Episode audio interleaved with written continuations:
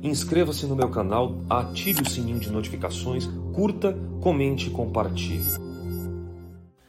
Oi para você, aqui Alex Cavalcante. Essa história é bem bacana, ela ensina que nós devemos tomar um certo cuidado com aquilo que o outro ativa em nós.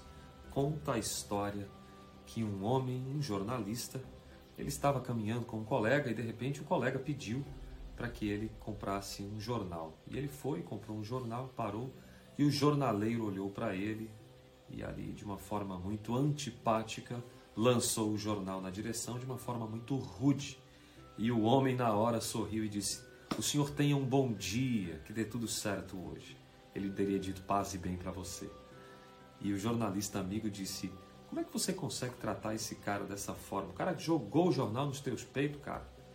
Como é que foi isso aí? De onde é que vem tanta paciência? Ele, não, amigo, não é paciência na verdade, eu sinto a mesma coisa que você, só que tem algo em mim que diz que eu não quero que a minha vida seja movida pelo que ele me diz que eu devo fazer.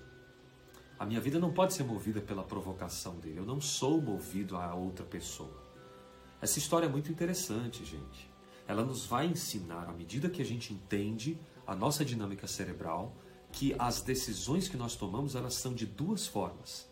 Ou elas são, ou elas são ou são decisões responsivas ou decisões reativas. A reatividade, o toma lá, dá cá, sabe? Isso é prejudicial para a nossa conjuntura psíquica, para os nossos pensamentos. É claro que o mundo não é perfeito, nem sempre a gente vai conseguir ficar imune às reatividades. Mas a proposta aqui para mim e para você é que a gente aprenda que o outro não pode ter tanto domínio negativo sobre a nossa vida. Nós temos que ser influenciados por coisas otimistas, positivas. Então a moral dessa história para mim e para você é que nós temos que pensar e estar conscientes. Alex, como que a gente faz? O que, que eu devo fazer nesse exato momento? Você traz um aspecto de consciência sobre o que move você. É o medo ou o desejo? É a instância de você ir para cima para fazer o quê? Mostrar para ele que é maior? Só recorre aos gritos quem não consegue vencer com a razão? Alguém que é garantido de si mesmo? Alguém que sabe quem é e tem sobre si o seu próprio domínio? Não precisa provar nada para ninguém. Eu acho que essa é a grande frase. Não precisamos provar nada para ninguém. Se nós entendermos a história do jornaleiro, a gente vai começar a perceber que existem muitos jornaleiros. Pode ser um cônjuge, talvez os filhos, colegas de trabalho, chefes, Pessoas ao nosso redor que, sem nenhum pudor, elas vão e cometem as atrocidades da antipatia, que é direito dela, mas não é o seu devolver. Não é o seu dar uma reatividade nesse aspecto. Pense sobre essa história, reflita, coloque em, que, em questão quais são as pessoas, quais são os comportamentos. Cada um dá o que tem. Você já ouviu essa frase? Que ninguém dá ao trem aquilo que não tem. Então talvez esse seja o tempo da gente crescer. De forma cognitiva, pensada, de que uma pessoa, vamos chamar de tóxica, ela está querendo intoxicar.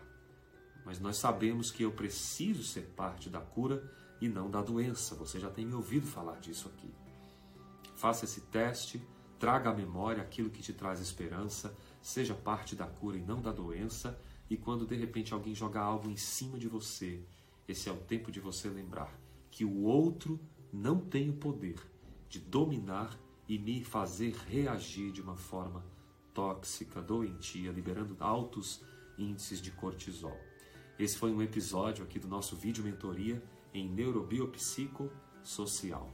Curta, compartilhe, deixe seus comentários aqui e se você quiser saber mais conteúdos, eu tenho a nossa coletânea, um box completo com todos os nossos conteúdos na plataforma digital da saúde todo dia. Quero te ver lá, com vários conhecimentos em vídeo, áudio, texto, podcasts, musicoterapia e os aspectos também da neurociência colocados à sua disposição.